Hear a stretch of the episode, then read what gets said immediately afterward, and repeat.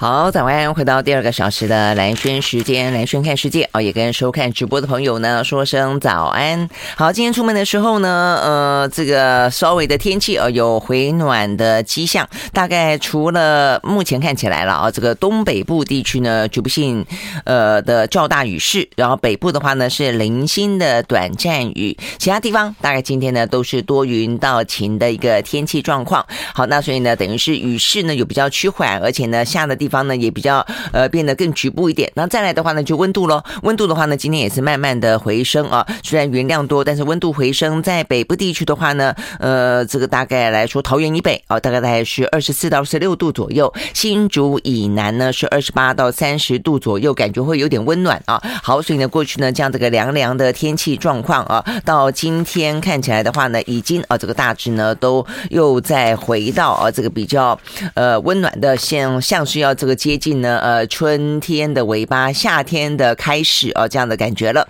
好，不过呢，到到下个周末，就是在呃母亲节这个周末呢，可能天气又要再稍微转凉了一点。好，所以呢，这个部分的话呢，稍微的呃心里面预做准备。如果说要安排一些呢这个相关的假期的话，好，那呃除了我们刚刚讲到今天啊，这个等于是雨势趋缓，然后呢天气回暖之外，再来的话呢，气象局啊这个有一个针对今年的梅雨季啊这个相关的呃预估，我觉得这个部分。也还蛮呃值得关心的啊，因为呢，这是。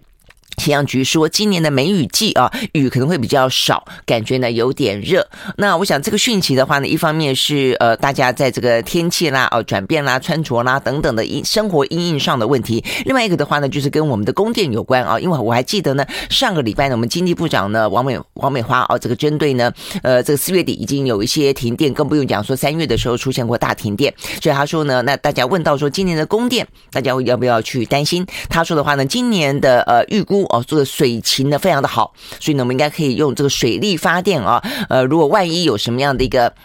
呃，供电吃紧的话呢，水力发电完全可以呃去支应哦，所以呢叫大家不用担心，呃，这个今年的话不会有缺电的问题。他说水情很好，说是气象局说的，但是呢，目前呢这边却又看到这个气象局说呢，今年的梅雨季啊可能会比较呃雨雨会比较少，所以到底是怎么回事啊？那难不成要等到呃这个台风比较多吗？哦，所以呢，到底这个目前的水情怎么样啊？所以显然的已经不只是天气预报的问题了，还会呢影响到目前的台湾啊这个因为能源配比的关系。前期啊，呃，有点失衡哦，所以呢，对于我们来说的话呢，当这个备转容量率呢不够的话呢，一下子啊，这个稍有差池就会停电。呃，比方说像，昨天晚上新北又传出停电哦，南部也传出停电。呃，有些是松鼠哦，说闯进去；有些的话呢是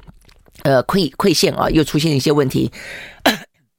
但总之哦，只要稍微的有一些问题的话呢，目前台湾的呃这个备载容量率呢，显然的都不够了哦。那 OK，所以呢这个部分的话呢，到底水情啊是好是坏，在今年呃到底怎么样啊？希望有个一些更清楚的呃资讯，未必能够呃这个前瞻很远了。这个天气本来就是要看老天爷啊，但是的话有些预估呢还是可以做一些呃调度上的预做准备的啦。哦，那现在目前看起来讯息是有点混乱的。好，所以呢这些是跟今天啊这个嗯。嗯，天气啊，这个降雨啦，还有跟气温啦有关的讯息提供啊。那至于呢，空气品质呢，呃，看起来这个中部部分看起来不太好。这个中部今天是橘色提醒，中部呢跟呃马祖跟金门今天都是橘色提醒，说是因为呢偏东风的关系啊，所以西边的话呢是弱风区。那尤其中南部哦，也因此呢清晨。呃，大概整个的不只是中部地区，云嘉南都受到涡流影响的关系啊，所以污染物呢都会有稍微的累积。那尤其中午前后的话呢，就更加的明显。也因此呢，中部的话呢，会在中午前后呢达到橘色提醒。好，所以呢，这些是跟天气相关的讯息提供给大家。好，那看完天气以后，一样接下来看的就是疫情了啊。这个疫情呢，在昨天台湾呢，很快的啊，再次的往上飙，已经突破了两万啊。所以呢，昨天呢，台湾的呃亚染疫人数啊，单日新增来到了两万三千多人。好，那这个呃里头的话呢，嗯，两万三啊，这个境外移入的话啊，比较少一点了啊。那所以呢，昨天境外移入呢，这个陈志东正式宣布啊，因为现在呢本土的病例呢远远的超过于境外。好，所以境外的话呢，从松先前的十加七改为七加七，也就是七天的这个。呃隔离，然后的话呢七天的健康自主管理。那这个七天的隔离的话呢，呃可以住在自宅或者亲友家，但是要以一人一户为原则啊。这个境外移入的话，隔离是一一人一户啊。那如果说不行的话，那就一样要住到防疫旅馆去，完成了七天的检疫啊。那所以呢是从九呃五月九号开始，所以呢这境外的部分，那昨天的话呢本土的话是来到了。呃，两万三千一百零二例啊。那我想昨天比较特别的地方在于说呢，不只是啊，我们现在的单日新增都会飙新高，我相信是每天都会飙了，飙到呃高峰为止啊。那只是说呢，每天飙的比起前一天是更快的，然后幅度多大的，是这个指数型的急速飙高？我想这个部分的话呢，等于是快慢跟我们的风啊，这个有多高啊是有关系的。之外啊，我想昨天比较重要的讯息是昨天五个人死亡啊，所以呢，这个等于是在。这一波啊，目前的一两个礼拜以来啊，这个每天飙新高的确诊人数之外，死亡人数的话，在昨天呢是五个人。那但是五个人里面啊，比较值得注意的是呢，他们呢应该目前看起来都是因为呢没有接种疫苗。好，那所以呢到目前为止的话呢，这一波已经累计了二十三个人死亡了啊。坦白说，这个数字呢也还是啊有点惊人的。那二十三个人死亡当中的话呢，有十二个人没有接种疫苗，四个人打过一剂，五个人打过两剂，呃，打过三剂的是两。个哦，那或许有些人会说啊，那你看打了也一样会死亡啊，但是呢，这个母数是不一样的啦。哦，这个母数你要看打过疫苗的，打过三剂的哦，这个。呃，目前看起来是假设呃一千万人好了，一千万人里面呢有呃两个人死亡哦，那跟这个可能两百万人没有打疫苗就有哦这个五个人死亡哦，这个比例来看的话呢，呃是不一样的哦，所以呢看起来呢没有打疫苗的呃里头哦，因为目前目前全台湾还是有接近两百万人没有打疫苗，那但是这个没有打疫苗的到目前为止的话呢，二十三个累计死亡当中就有十二个人呢是没有打疫苗的了哦，是半数以上。好，我想这个讯息的话呢还是蛮。重要的哦，所以呢，呃，疫苗呃，相当程度还是可以呢防重症住院死亡。我想这件事情呢是还蛮清晰的啊，啊，所以呢就是要呃，这个建议还是要尽可能的去打。很多呢长辈说在家里面不出门也就不会呃染疫就不用打，但是问题是，除非你家里面没有没有别人。但是没有别人的话呢，代表这个老人家一个人在家，其实也很很危险，不是吗？哦，那如果说呃有更多的成年人、小朋友的话，那可能呢这个疫苗还是呃这个相当程度需要的啦。哦，OK，好，所以呢这是在昨天我们的呃疫情呢呃单日新增再创新高，死亡也创新高。那我们呢确诊人数比起前一天多了三成哦，所以呢其实速度很快啊。但是陈志忠说这个算缓的啊，呃他说目前看起来呢呃跟我们的预估的状况差不多。哦，速度不算特别的快，哦，算是缓步的上升，哦，所以缓步的上升就已经看起来每天哦这样子让人家觉得惊心肉跳了，所以沈阳的，我们必须要更多的一些。心理准备啊，但是有更多的物资准备，我想这件事情非常重要的政策的调整，真的是跟呃这个时间在赛跑。好，那所以呢，呃陈陈志东是说呢，高峰期呃并不会啊有提前到来的迹象，所以意思就是我每天看这个数字跳，呃并没有很快啦啊，那所以还是一样啊，照预估的话，那就是五月底哦左右呢才会到达高峰，五月底六月初啊，那这个高峰的话呢是所谓的十万人。还是十五万人，还是二十万人啊？真的不知道。那但这个差别很大，每天单日新增二十万人，跟每天单日新增十万人哦，这是差别很大的哦。这是一个确诊人数。那确诊人数呢？如果都是轻症无症状还无所谓啊。那如果说呢，这个确诊人数变多了，也因此造成了医疗的体系匮乏，然后呢崩溃啊，然后因此导致呢，导致原本的中呃这个轻症转中症，中症转重症，重症转死亡的话呢，问题可能来得更大哦。那我想这个。部分的话呢，是在昨天啊。另外一个呢，除了我们刚刚讲到的这个死亡的人数啊，这个新高之外呢，很值得注意的地方啊，那就是呢，在昨天陆陆续续呢都传出来啊，有这种，比方说，呃，有一位呢是到院前心脏跳，呃，这个心跳暂停啊，这他们简称为叫做 OH。啊，C A 哦，这个 O H 是 out of hospital 啊的意思。那他他等于是到院，通常来讲，这样的人到院之后呢，你会尽快的进行急救嘛啊？那这个 C P R 的急救，然后很可能可以这个挽回性命。但是呢，像昨天台北市这位呢 O H C A 的病人送到医院之后啊，因为整个医生都淹没在所有的快筛的病患当中，都要忙这些快筛的事情啊，快筛的要呃又要他们要去快筛阳，因此要做 P C R。哦，那所以呢，只有一个医护一个一个护理师可以急救。结果呢，这位病患呢不幸往生哦，这是一个。那再一个的话呢，新北市又有一位呢一岁的幼童啊，这个到医院。然后到的时候呢，发现前面还排了五十多个呢，呃，快筛阳性的，打算要去做 PCR 的，结果呢，一排又排了一个多小时。然后呢，他就立即转重症。好，所以呢，呃，这些例子，一个往生，一个转重症啊，一个年纪长的啊，那一个是呃一岁的小朋友啊。那所以显然的，在呃小朋友这个身上，我们已经看到好多例了啊，他的整个病程进展都非常的快，光是排个队，然后呢塞个车，很可能都可以让他呢从一开始的些微的症状发烧。哦立即转为重症啊，所以先前呢，甚至还传出死亡的憾事啊。我想这些部分的话呢，都让呃现在医院急诊的分流啊，真的变得越来越严重。那除了分流之外的话呢，到底什么样的人可以到医院去进行筛检，可以到医院去进行住院等等？我想这些规定呢，都呃必须要重新的尽快的去做进行调整啊。那先前的话呢，台北市方面是说快筛阳性。才能够去做 PCR 啊，那其他的话呢，就通通都呃都都不要啊，这个降低呃医院的。压力哦，但是呢，目前看起来的话呢，显然的有不同的一些意见，觉得说目前看起来的话呢，光是快筛阳性已经没有办法舒缓啊这个医院里面的承载量了，应该是快筛阳性有症状的，还有甚至是快筛阳性，大概来说就已经确定是是确诊了啦。呃，所以呢，这个大台中啊，这个呃医师工会啊的这个理事长建议说，应该是快筛阴性，但是有症状。哦，所以这个人很可能就是伪阴性的关系，是你快筛没有筛出来，反而应该去做 PCR。那如果说是快筛阳性，百分之九十八就已经确定是阳性了啊。呃，过去来说的话，做 PCR 做出来就是阳了，所以就不用再做了，免得呢浪费资源。I like 回到蓝轩时间啊，所以我们刚刚讲到了这个昨天呢，台湾的话呢，呃，这个新增确诊的案例单日已经飙破了两万多啊，然后呢，呃，这个新增死亡呢是五例啊，那这样的一个状况的话呢，放在全球，全球的话呢，在昨天啊，带有十个国家呢是破万的啊，这个台湾的话呢，在已经在这个里面，呃，OK，目前看起来是第七吧啊，我看到这个数字的话，台湾 OK 好，那所以呢，目前呃，对台湾来说的话呢，当然整个的状况。啊，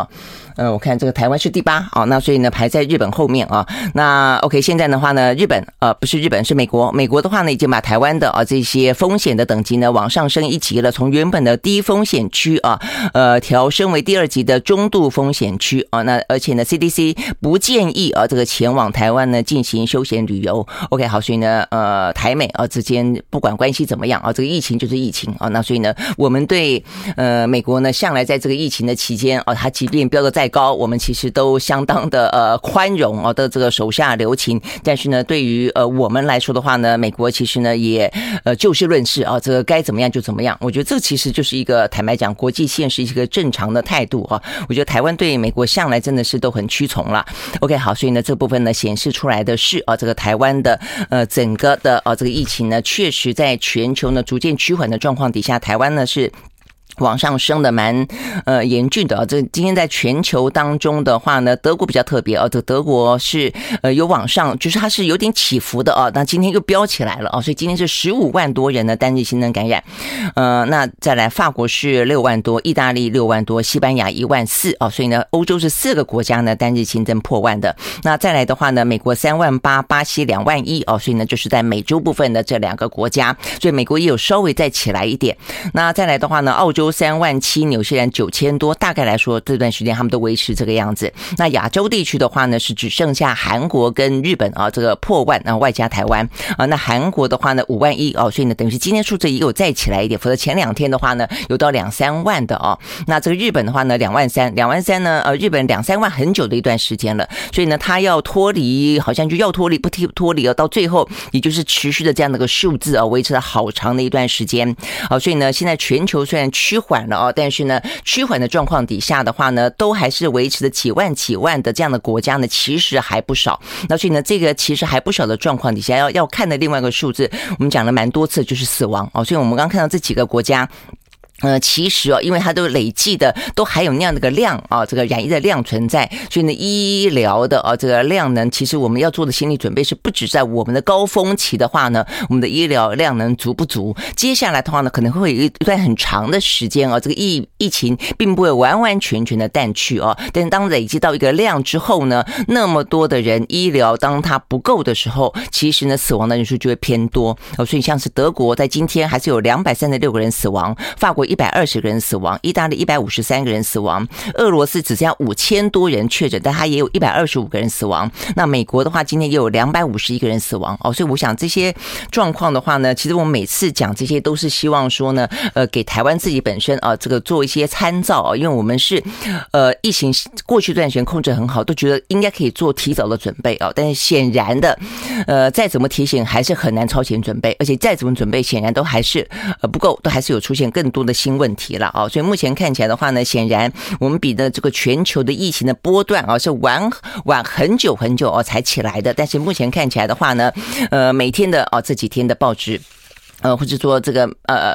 网网站啊等等的新闻都是告诉你说呢，医疗量能拉警报啊，所以呢，在昨天我们刚刚讲到的，就是包括呢急诊室啊出现了这个心脏停止跳动的病人送进送送进去之后啊，呃，只有一个呃护理师可以帮忙急救，那急救失败，那包括了一岁的孩童啊排队排了一个多小时呢，轻症变重症，好，那所以呢这样的一个状况才会提到我们刚才讲到的啊，呃，这个中部的啊，这个是。大台中哦，这个医师工会的理事长魏崇耀啊，他说，根据国外的快筛研究报告，他认为呢，不是呃，现在应该不是啊，这个快筛阳性要到才到医院去做 PCR 了，是连快筛阳性都不用到医院去做做 PCR。他认为应应该改成快筛阴性确有症状的呢，才需要做 PCR。所以这样子的话呢，才可以有效的啊保留医院的量能。那讲到快筛阴性啊，这个要去做 PCR 的原因在于说呢，大概。在呢有百分之二十五的伪阳啊伪阴性啊，不是讲伪阳性的伪阴性啊，那所以有些人其实是有的，但没有验出来啊。他认为这部分如果有症状啊，重点是要有症状，然后呢才去啊，然后所以如果快筛阳，他的意见就是说快筛阳就。就当做确诊了啦，所以就不用再去筛 PCR 了啦。那我想这个部分的话呢，事实上是很多的啊，这个县市首长啦啊，这个公卫专家都这样的建议了啦啊。所以的倒是，但到目前为止啊，陈时中都没有啊把它定为一个政策。昨天是有点松口说有考虑这个方向方向哦，那这个行政程序正在进行中哦。那所以呢，但是他说一般民众不适用。那所以这是什么意思？一般民众不适用，那要适用于医疗人员吗？啊，因为现在担心的是一方面是很多的呃。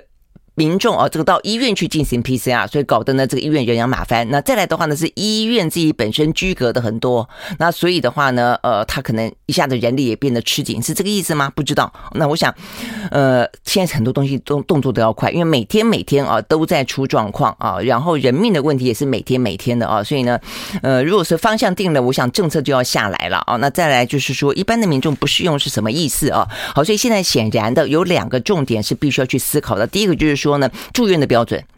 就是说，或者你去急诊的标准，总而言之，你到医院的标准，到医院进行 PCR 的标准，我认为应该应该要再趋严啊，所以让医院的量能可以呃留给真正需要的人。这些真正需要的人，很可能是在这一波起来的疫情当中可能的中重症的患者，也应该是一般的民众当中，他本来有病的，他也有一些急需要医疗资源的人，我们应该把这个医疗量量能留给他们啊。所以呢，这个属于急诊的部分，应该这样子做哦。然后再来的话，就包括住院。什么样的人需要住院啊？我想这个部分的话呢，其实也是哦，有必须要有更加的趋严，才可以保留我们刚刚讲到的有一团一条很长的路要走啊！而且我们的高峰期根本还没到啊！现在不过是两万人就这样子了。那如果是二十万人呢？陈时中不是说高峰有可能二十万人嘛？好，所以一个是住院跟急诊的标准，一个就是居家居家隔离的标准。好，所以居家隔离的标准呢，是不是快筛阳就？取代居格哦，所以呢，这是目前呢现市首长很多的一些建议啊。那陈忠也说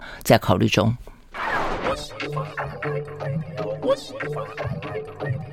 好，回到蓝轩时间啊，所以我们刚才讲到了有关于啊，那目前的话，我们要迎向啊，这个接下来的话呢，不断的飙高的啊，这个台湾的疫情高峰的话呢，很多事情显然都还准备不及，很多事情呢都在调整。那我觉得在考虑中哦，但是这个真的呢是速度要快啊，现在的决策的速度哦，是真的跟我们染疫的速度呢是在比的啊。那我们目前的染疫速度可以看得出来，真的是每天百分之二十三十哦这样子跑。那在西方国家过去的经验当中，甚至有些时候呢是一天之内会翻倍的啊，所以呢这。些部分的话呢，呃，决策如果再拖拖拉拉的话呢，会会呃付出的代价哦，是是惨痛的啦哦。我想这部分真的是要快，所以一个一个的话就是我们刚刚讲到急诊跟住院的标准，一个的话就是居家隔离的标准。那所以陈时中呃，目前昨天是传出来说，呃，就是如果打过三剂的，然后快筛阳的，大概就是确定就就是呃。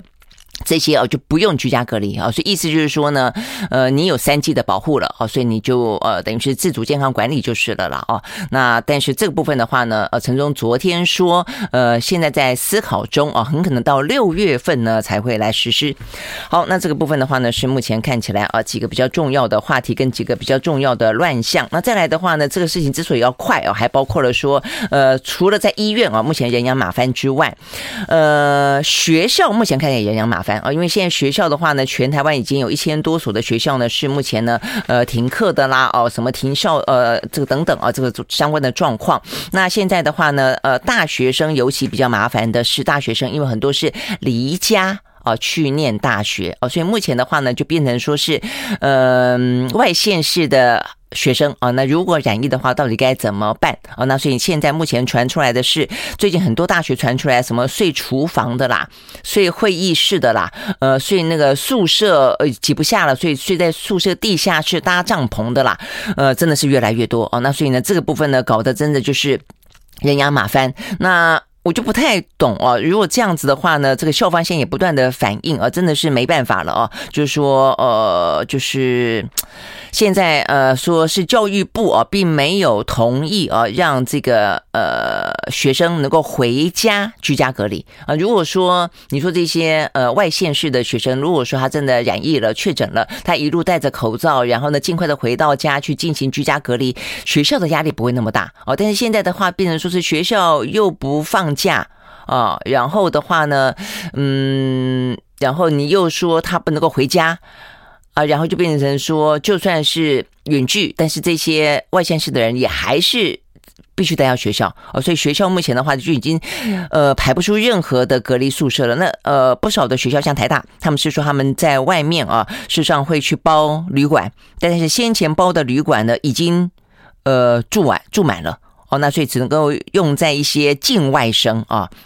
返家困难的学生的身上，所以现在的话呢，其他的啊外县市生只好呢先将就将就哦。所以呢，目前教育部呢，大家也听得到这个声音了啊，就是亡羊补牢说，呃，把它放在这个集中检疫所哦。但是现在校方也担心越来越多的学生啊，尤其这一波的呃染疫多半是年轻人啊。我记得前两天看到的这个数字有六成以上啊是这个四十岁以下的呃青壮辈啊。那所以这样子的话呢，呃，检疫所放得下吗？哦，所以我想这些标准啊，就讲到。说这居家隔离的标准，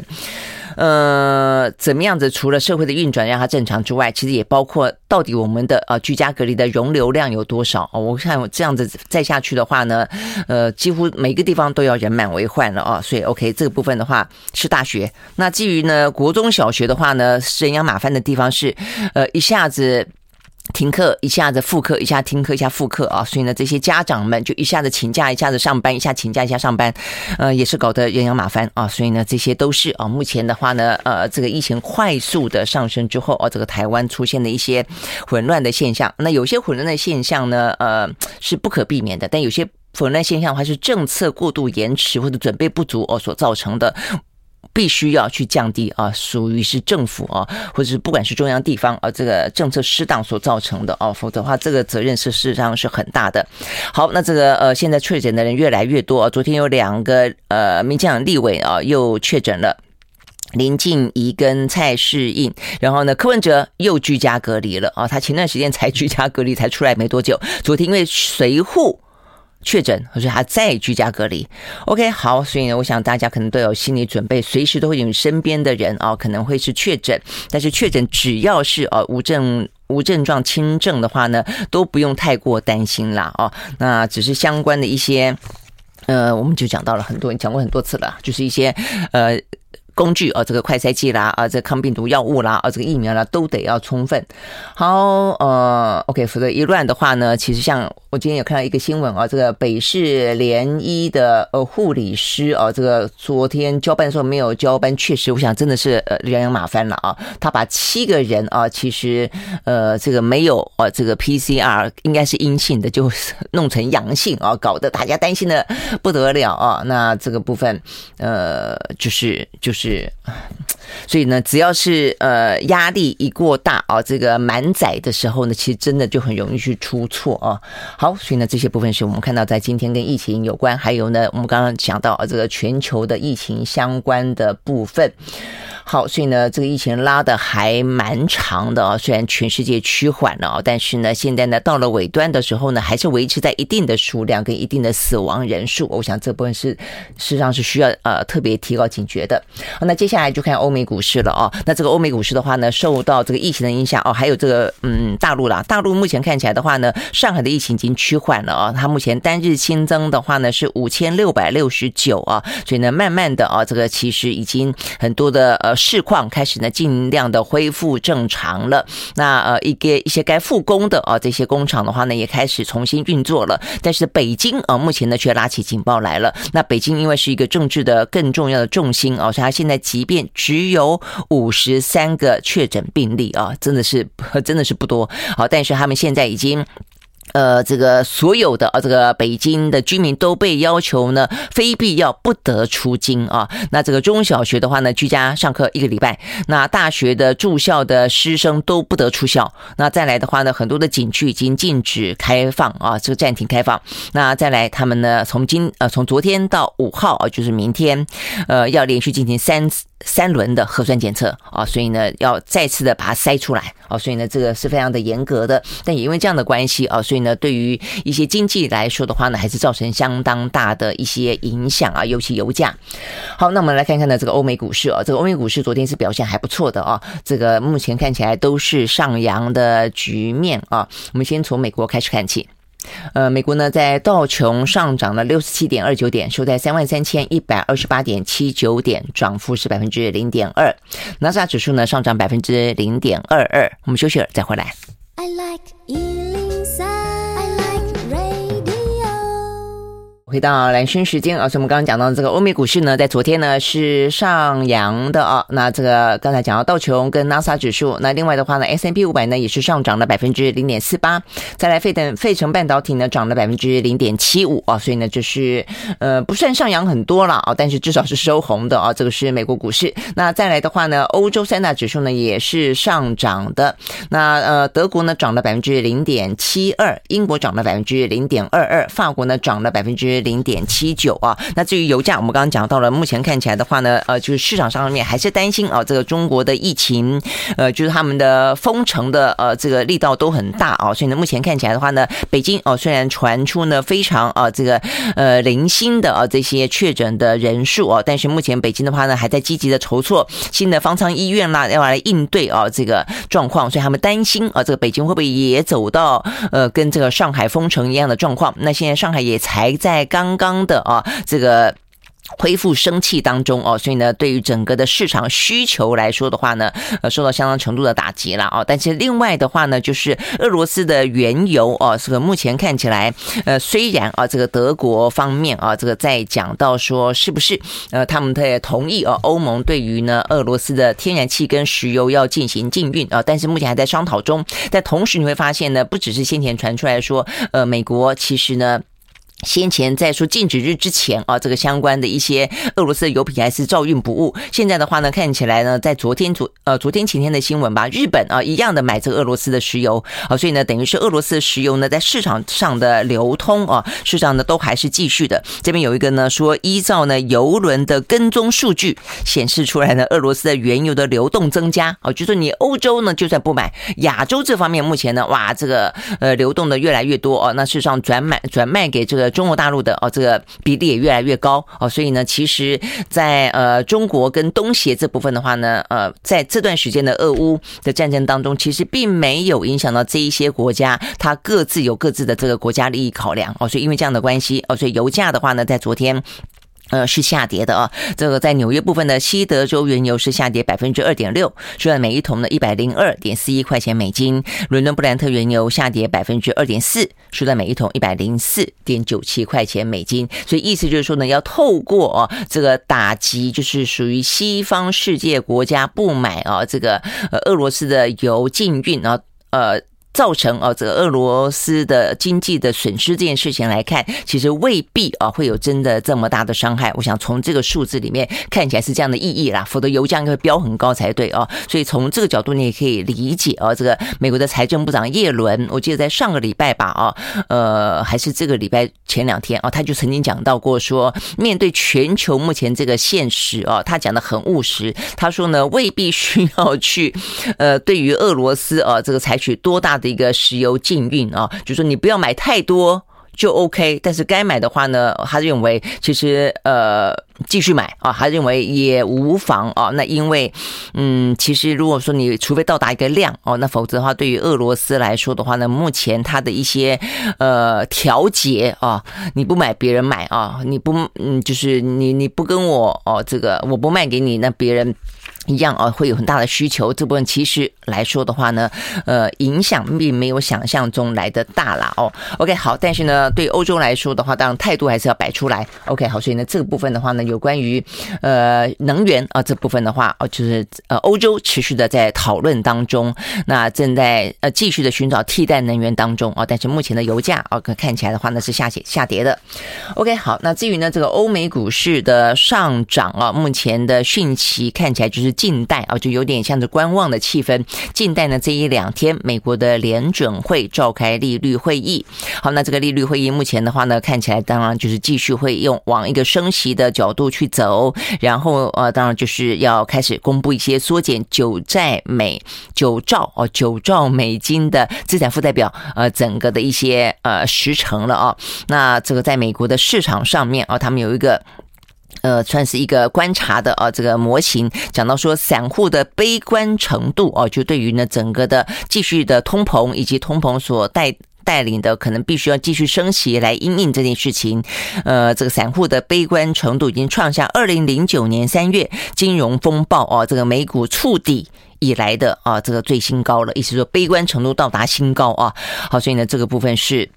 那这样子，所以也因此呢，包括这个呃美元呃美元下跌啊，这个油价受挫，都是啊这些呃方面啊这个相关的一些讯息。好，那再来的话呢，就是呃除了啊这个等待联准会啊这个相关的升息之外，我们刚刚讲到疫情啊，这个中国大陆啊这个相关的封城的担忧啊，是一个。大家市场当中蛮重要的一个观察因素之外，俄乌好，那俄乌的话呢，除了我们刚刚讲到的这个呃能源啊，就在西方世界国家的一些阴影跟目前的态度之外啊，呃，再来的话呢，就是。目前看起来，俄罗斯啊也还是采取一些蛮强硬的呃姿态啊，包括他呃这个是普丁，普丁的话呢，昨天正式签署一份叫做报复性的经济措施法令，他将要禁止啊把俄罗斯生产或是开采的产品跟原料提供给呢被俄罗斯制裁的个人或是实体来使用啊，所以意思就是说呢，你不。卖东西给我，我也不卖东西给你啊，所以呢，这个部分可能不止啊，我们先前讲到的呃天然气跟石油而已了，还包括其他的部分啊，所以呢，就是俄罗斯啊等于反制啊这个西方国家对它的制裁啊，所以呢有点就硬杠了啦啊。那再来的话呢，他们也针对啊这个马利波的亚速钢铁厂啊展开新一步的攻击啊。那所以呢，昨天前天我们不是讲到说他开了一一小段时间的人道走廊啊，让这个平民啊这个尽快的啊疏散出去之后，现在呢又展开了相关的。攻击。好，那所以呢，这些部分都是目前看起来呢，俄乌哦，这个呃战争哦，这个最新的一个状况，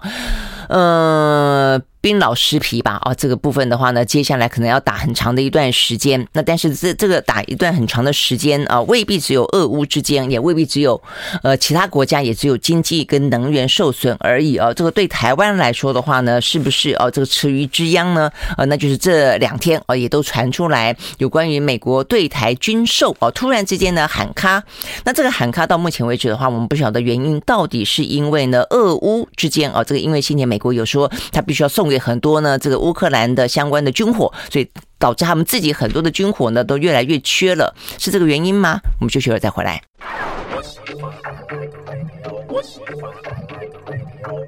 好，回到蓝轩时间啊，所以我们刚刚讲到这个俄乌啊，目前最新的状战况啊，就是有关于呢这个马利波的攻势呢，现在呢在呃进行人道走廊啊，这个疏散一些平民之后又重新再起啊，呃继续强攻。那包括了这些呃这个俄罗斯所遭遇到的经济制裁，他们也进行了报复性的的制裁。那再来的话呢，就是说他可能向外扩哦，除了一些能源部分，能源部分的话呢，这个欧洲啊在考虑呢是不是要禁运啊这个俄罗斯的一些相关的呃石。石油跟天然气跟一些相关的啊这些衍生性的产品啊，那我想要表达的是一个呃态度哦，希望对于俄罗斯造成相当大的经济压力。但是同样我们也看到呢，开始呃这个从油轮的追踪数，我看到他们这一些呃这个输送的这些油品的话呢，改往了这个亚洲地区哦，所以到底是不是能够呢对俄罗斯造成够足够的压力啊？这个压力让他愿意重新坐上谈判桌？现在状况呢已经越来越复杂了啊。那这个嗯，世界目前面对俄乌的态度哦，虽然呢，目前中国大陆哦，并没有呢跟着去制裁俄罗斯，呃，至少还没有表达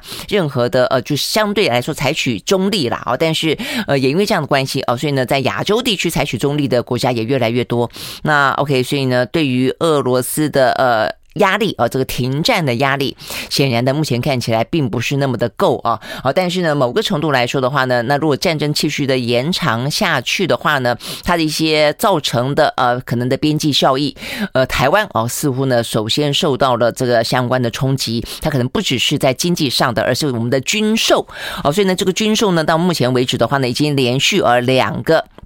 军售哦，恐怕呢，一个是取消，一个是呢延迟交货啊。目前取消的话呢，是这个嗯，M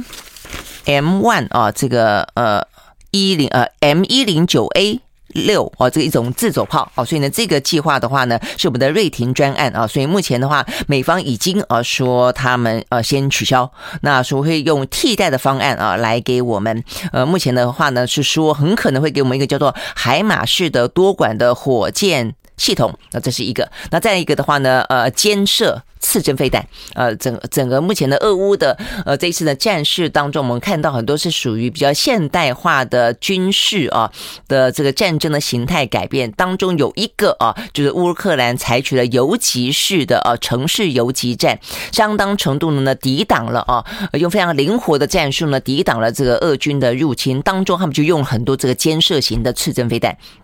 那所以我们这边的话呢，本来也是很很期待啊，这个肩射型的刺针飞弹啊，希望呢，我们不是要变成什么刺猬吗？还是豪猪啊？反正就是这个样子。希望我们的战士啊更灵活，呃，用不对称的战力啊来自我保护。哦但目前看起来的话呢，军方证实啊，这个最新消息，今年恐怕也要延迟交货。那到底是因为呢，这个俄乌战争，美国必须要提供给啊这个乌克兰源源不绝的这些呢军火，因此排挤了给我们的军火，还是说呢？因为受到呢对岸的压力啊，也因此的话呢，必须要延迟交货。不知道啊，目前的话呢，原因不明。好，那呃，我觉得受到俄乌的排挤的影响，呃，我觉得几率应该蛮高的了啊。那如果说是因为对岸的关系的话，呃，不无可能啊。但是我的意思是说，那那也代表那美国不就也就是说一套做一套嘛？啊，一方面又说很挺台湾，但是在有些啊，这个属于他们自己利益交关的问题上面的话呢？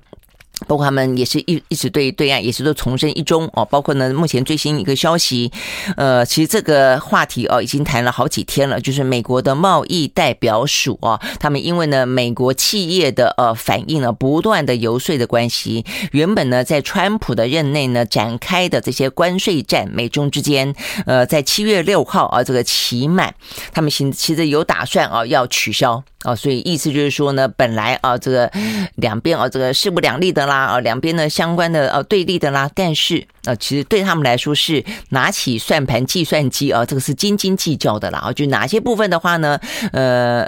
持续对立。那呃，这个相互哦这样子的一个呃对峙，是对他们的国家利益有好处，但哪些部分的话呢，可能必须松手，那否则的话呢，对于美国的企业事实上是有伤的。我想我们都在盘算当中哦。那这个先前其实也有人就讲过说，目前呢、啊、这个风风向感觉起来，其实呃民生必需品啊的关税。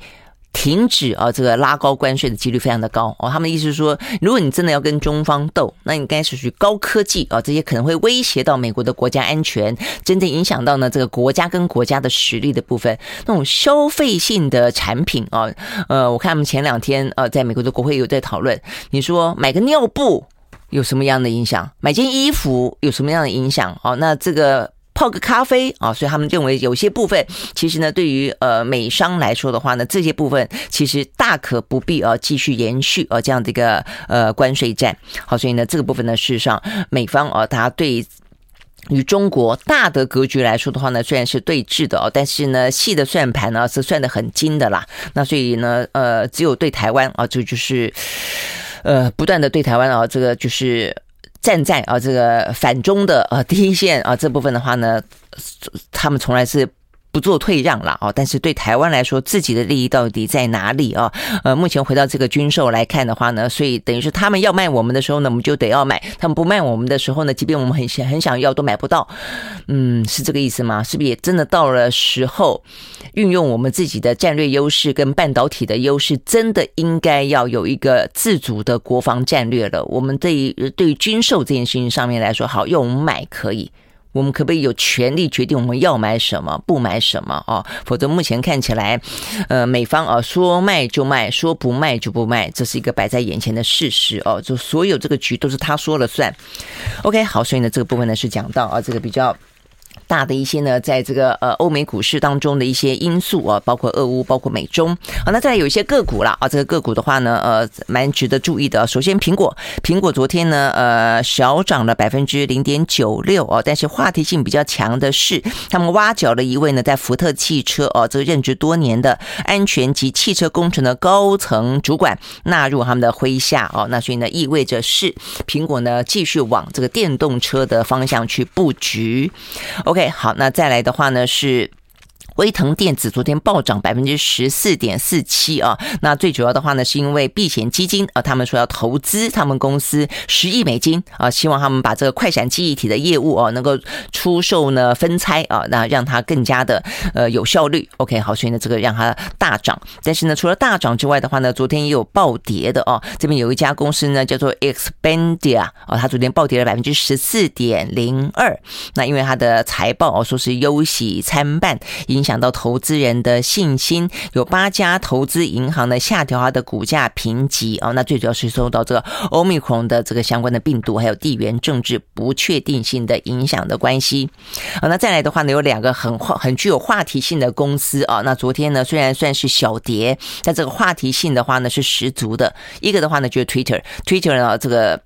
马斯克哦，他昨天表示他计划在收购 Twitter 之后把它私有化。但是三年后又要重新上市啊，所以他到底在卖什么葫芦啊？啊，葫芦里面卖什么药啊？所以搞不清楚，所以下跌。那昨天另外阿里巴巴的股价也下跌，因为昨天央视啊报道说有一个人叫马某的，呃，涉及危害国家安全活动被逮捕。马某，马云吗？就他们快点更正，马某某啦，不是马某。OK，我们时间到了，明天见，拜拜。